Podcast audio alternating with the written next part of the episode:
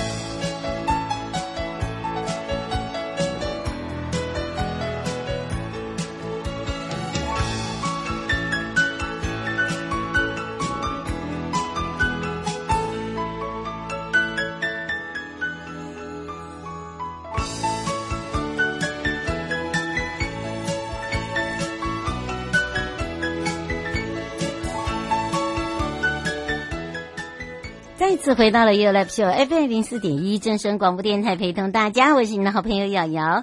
好，来看看这个又有三十秒，在阿里山的部分呢，我们来到了阿里山国家风景区管理处哦，打造了阿里山四季茶香之旅。那么，其实他们从二零一八年呢，一直到现在已经是第六年了，真的时间过得非常的快哦。今年度特别不一样的形式。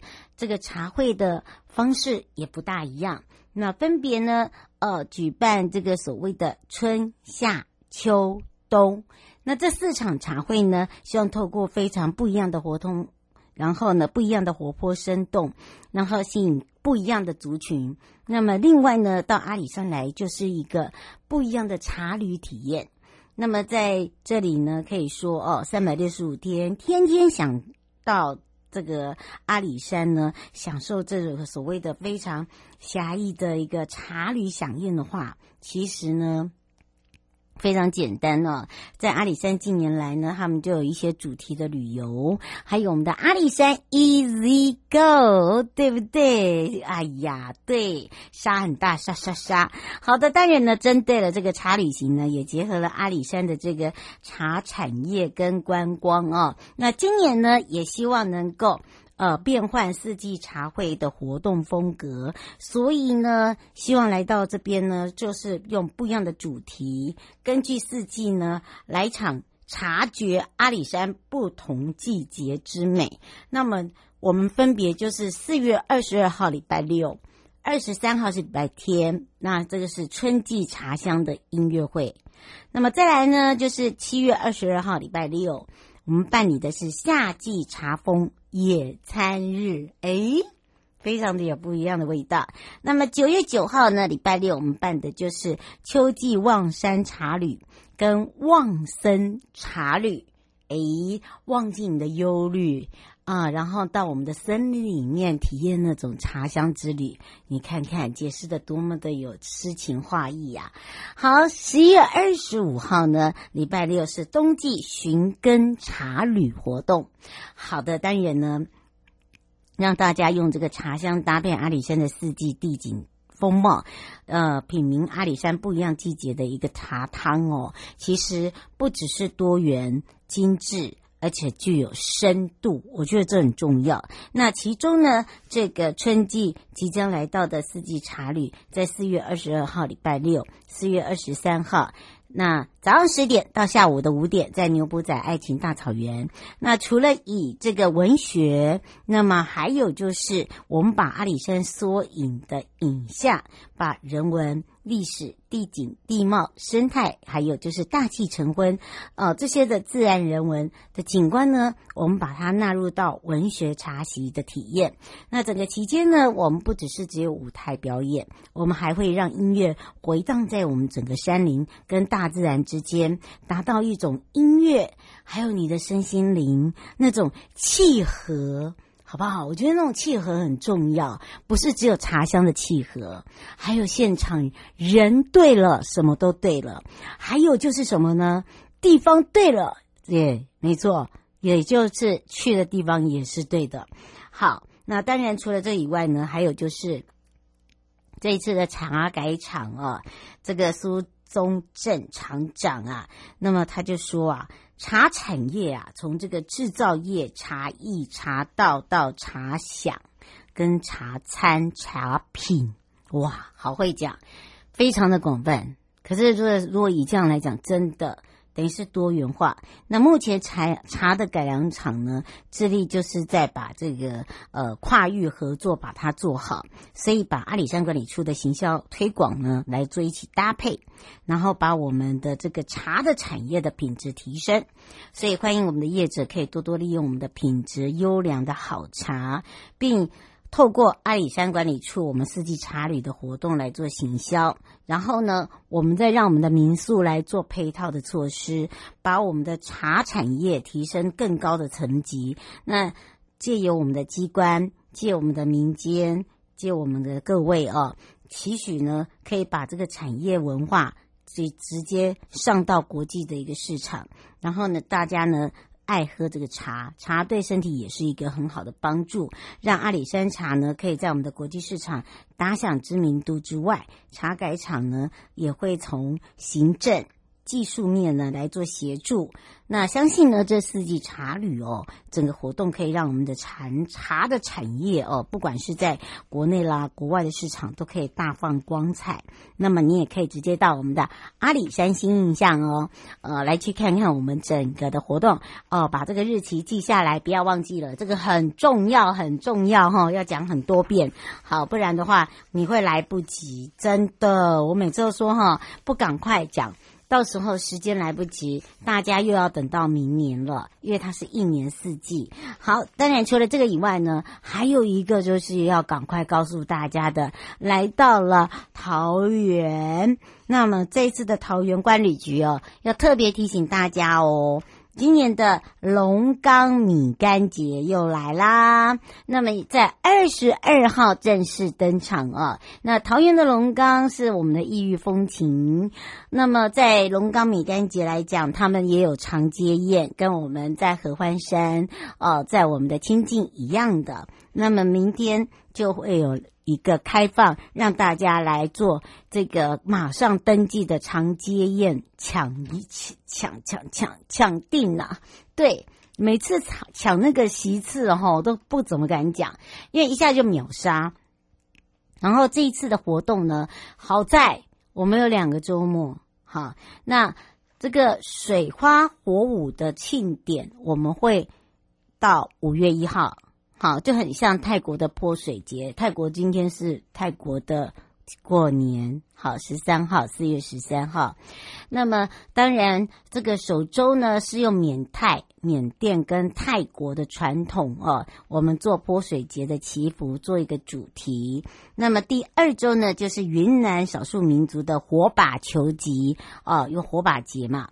那么睽违五年，这个米干节终于又回归到在地的商圈。好，因为呢，你知道，因为这个疫情的关系，真的没有办法群聚哦，所以呢，好不容易真的过关了。好的，在这里就像办喜事一样的精神，所以我们结合了周边超过了五十家的米干店。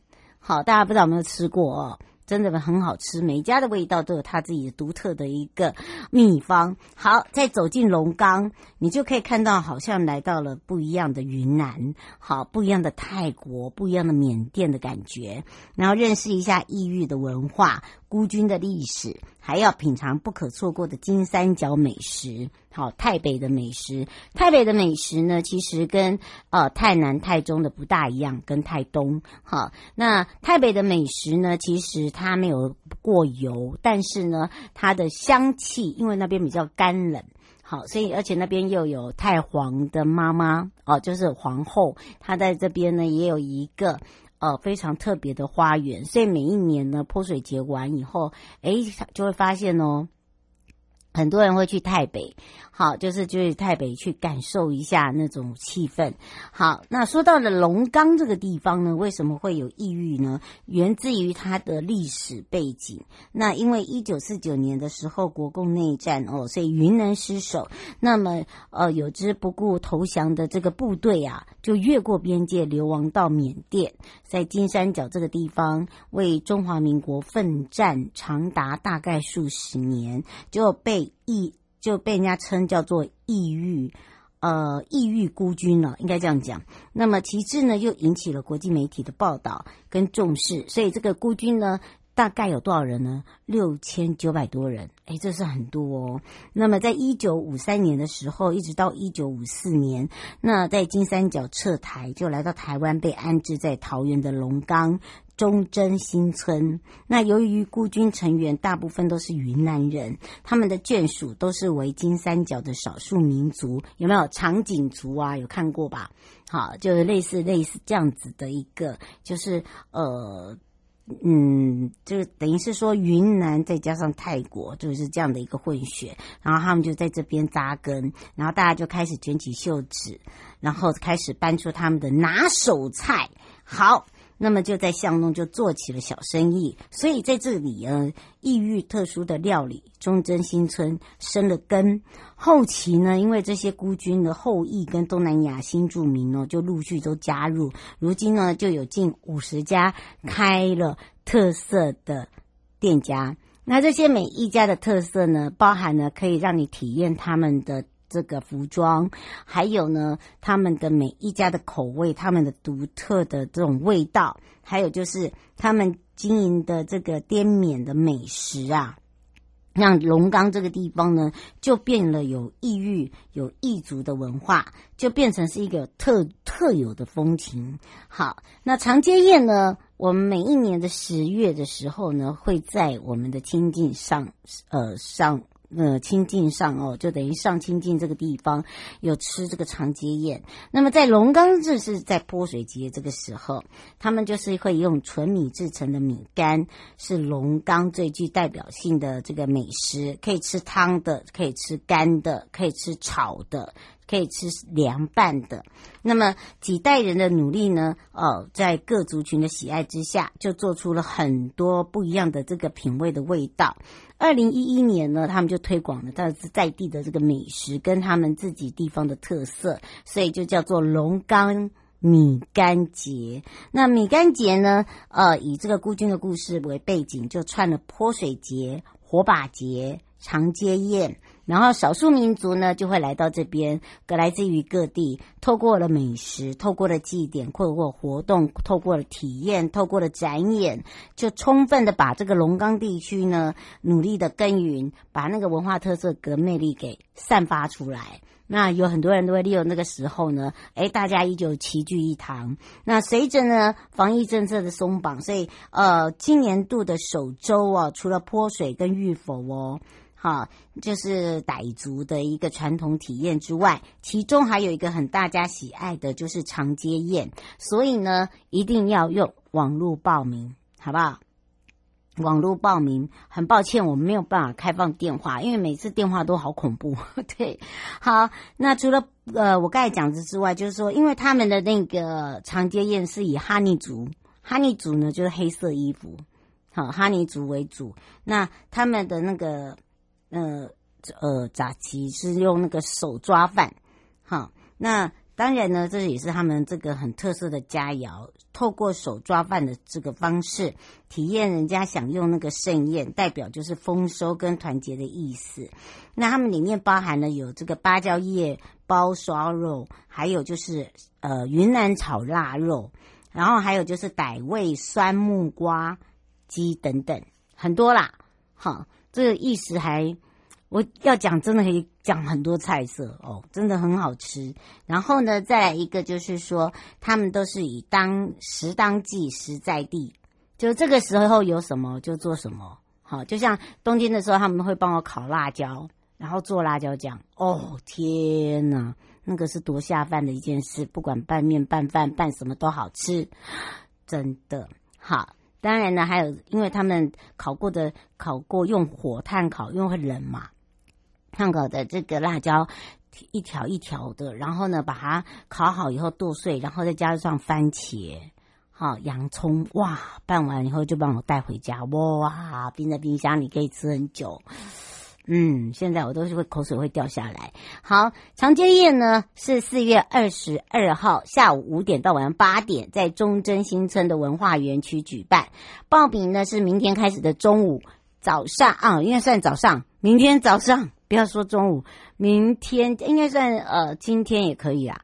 今呃，应该是从昨天到今天都有哈。他是在呃他们的这个网络上报名，然后每他是用桌的，每桌体验是三千，呃，每一桌呢是六个人一个单位，所以提醒大家，好，你可以凑六个人啊，或者是说你凑不到六个人的话，你就跟他讲，可不可以就大呃，请他帮你凑也可以，你直接打二零二三龙岗米干节，赶快，好，不要说我没有跟你讲哦，哈，我有我已经立立马讲，哈，立马告诉大家了，就你就可以好好的感感受一下他们的那个气氛，好，也来关心一下天气了。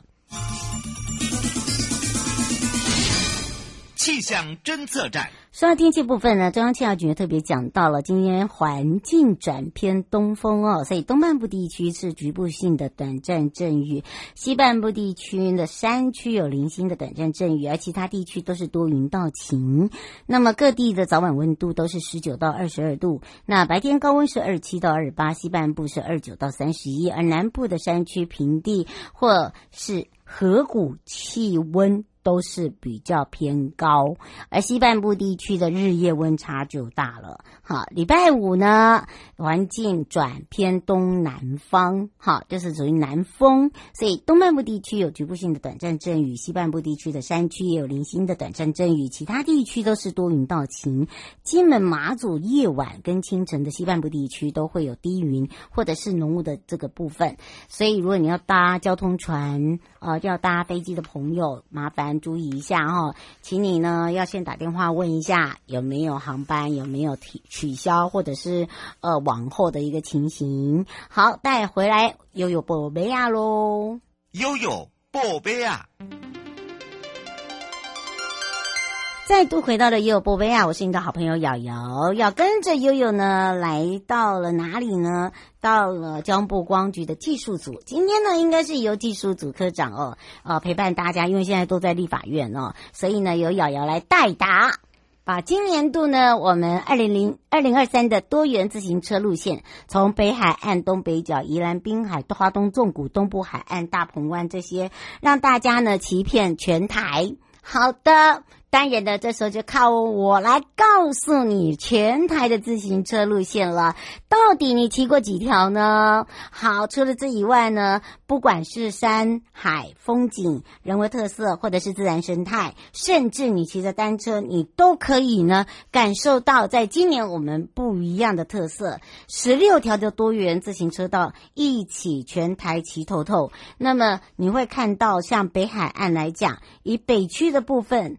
哇，整个北海岸路线，金色的色呃水岸、万金湾塔、双湾，还有一个呃，就是我们的芝兰公园海上观景平台，这里是一定必拍的，不管你是不是王美哈。那当然呢，不管你是美少女还是美少男，大家一定会停下来。好，自行车道呢是用整体。呃，连贯的一个设计开发，让整个北海岸的滨海路，我们就连成一气呵成。所以你可以看到整条都是沙滩的风光，然后还可以看到角遭的潮间带。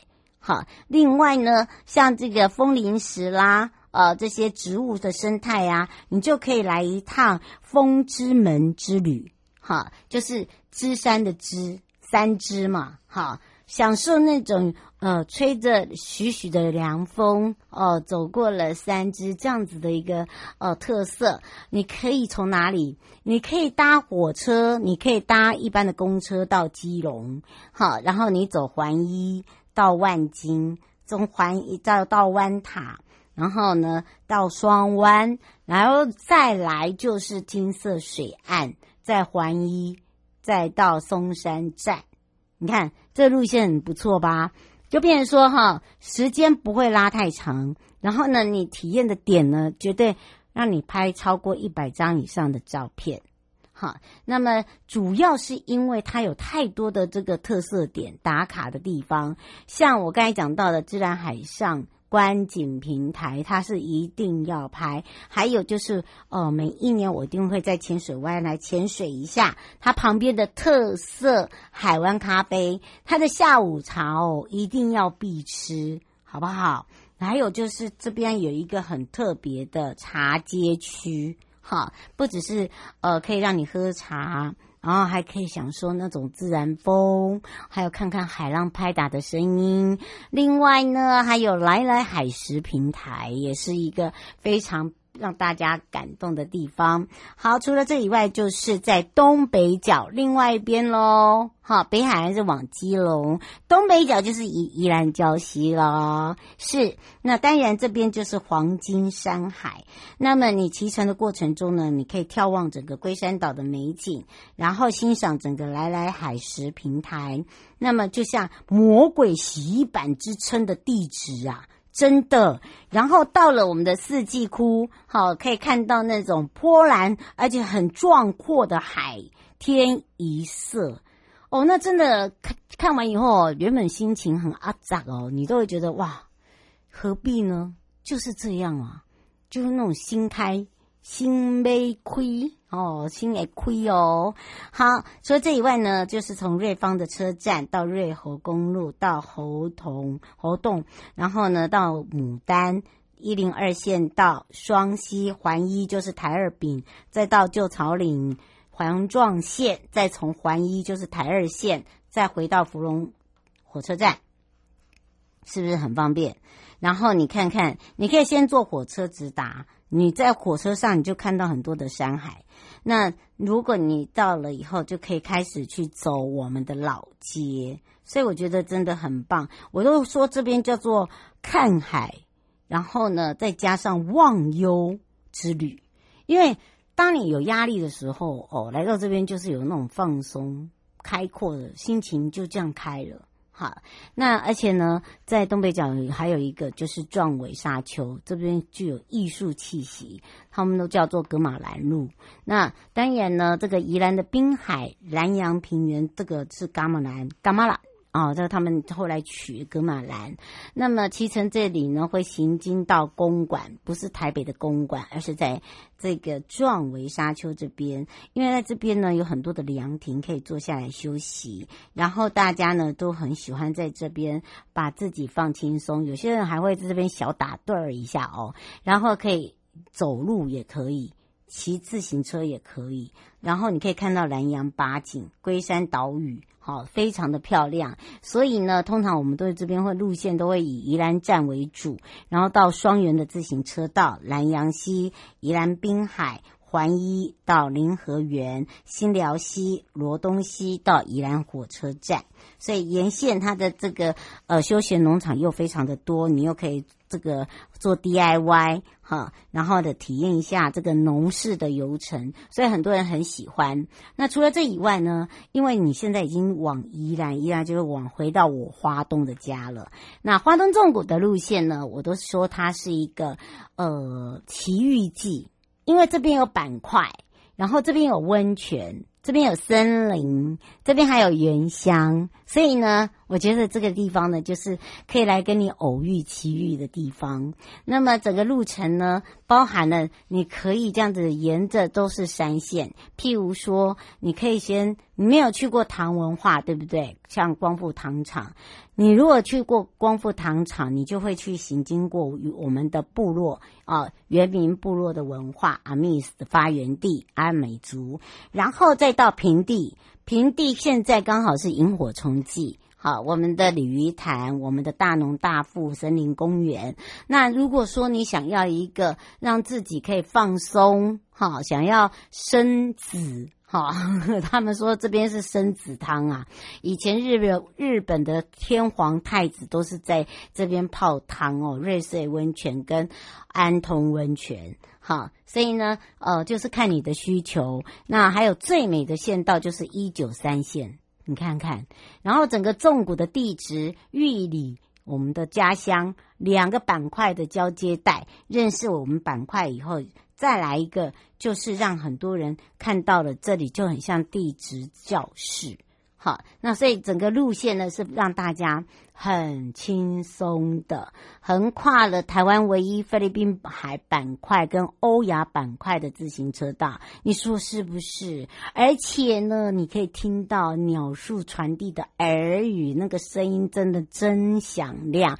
另外一个呢，就是你还可以泡汤，因为脚很酸，对不对？然后呢，你可以享受到原民的热情，晚上喝杯小米。酒醉了睡觉哦，隔天起来继续旅行。好，那这个也是哦，比较特别让大家感受。那当然造就到我们的东海岸哈。那说到东海岸呢，最近呢，那已经开始哦，大家都知道哇，金刚马拉松要开始喽！你报名了没有？还有我们的铁人三项，我们呃不是脚踏车，还有包含了什么？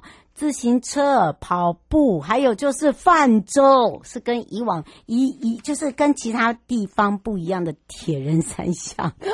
好，所以呢，呃，体验完我们的纵谷线的话，当然就是要到我们的海线，而且呢，我们最近呢，部落有很多的哈，像奇美部落呢，就做了很多的这个美食啊，让大家来去做一些体验。那包含的呢，你可以哦，从山到海。你可以倒过来，尤其最近他们海鲜的海鲜特别的鲜甜，哈，特别的鲜甜，所以啊，很多朋友就说：“哎呦，这样子要玩几天呐、通常哦，你没有五天很难，因为你又要去东部海岸，然后你又要去花东纵谷，你觉得你有那么多时间吗？一个点，光一个点，你就一定要花一天。”快要一天了，不要说一天半天好了。好，那你知道吗？纵谷一直到海线就有三十一个乡镇呢。好，等等你看看有多多长，是不是？所以呢，让大家感受到我们的魅力。我今天才讲了几个哦。好，从这个啊、北海岸东北角到花东纵谷到东部海岸，我们的二零二三多元自行车路线有十六条路线。我现在才讲了几条，三条。你看有多少条，所以大家可以跟我一样放轻松哦。好的，嗯，让大家感受到我们每一条路线的魅力。以上节目广告呢是由交通部跟正声广播电台共同直播。那原本的技术组今天的时间呢，哦，刚好在立法院，刚才在争做这个预算的部分，所以呢，我们就要先跟大家说声拜拜喽。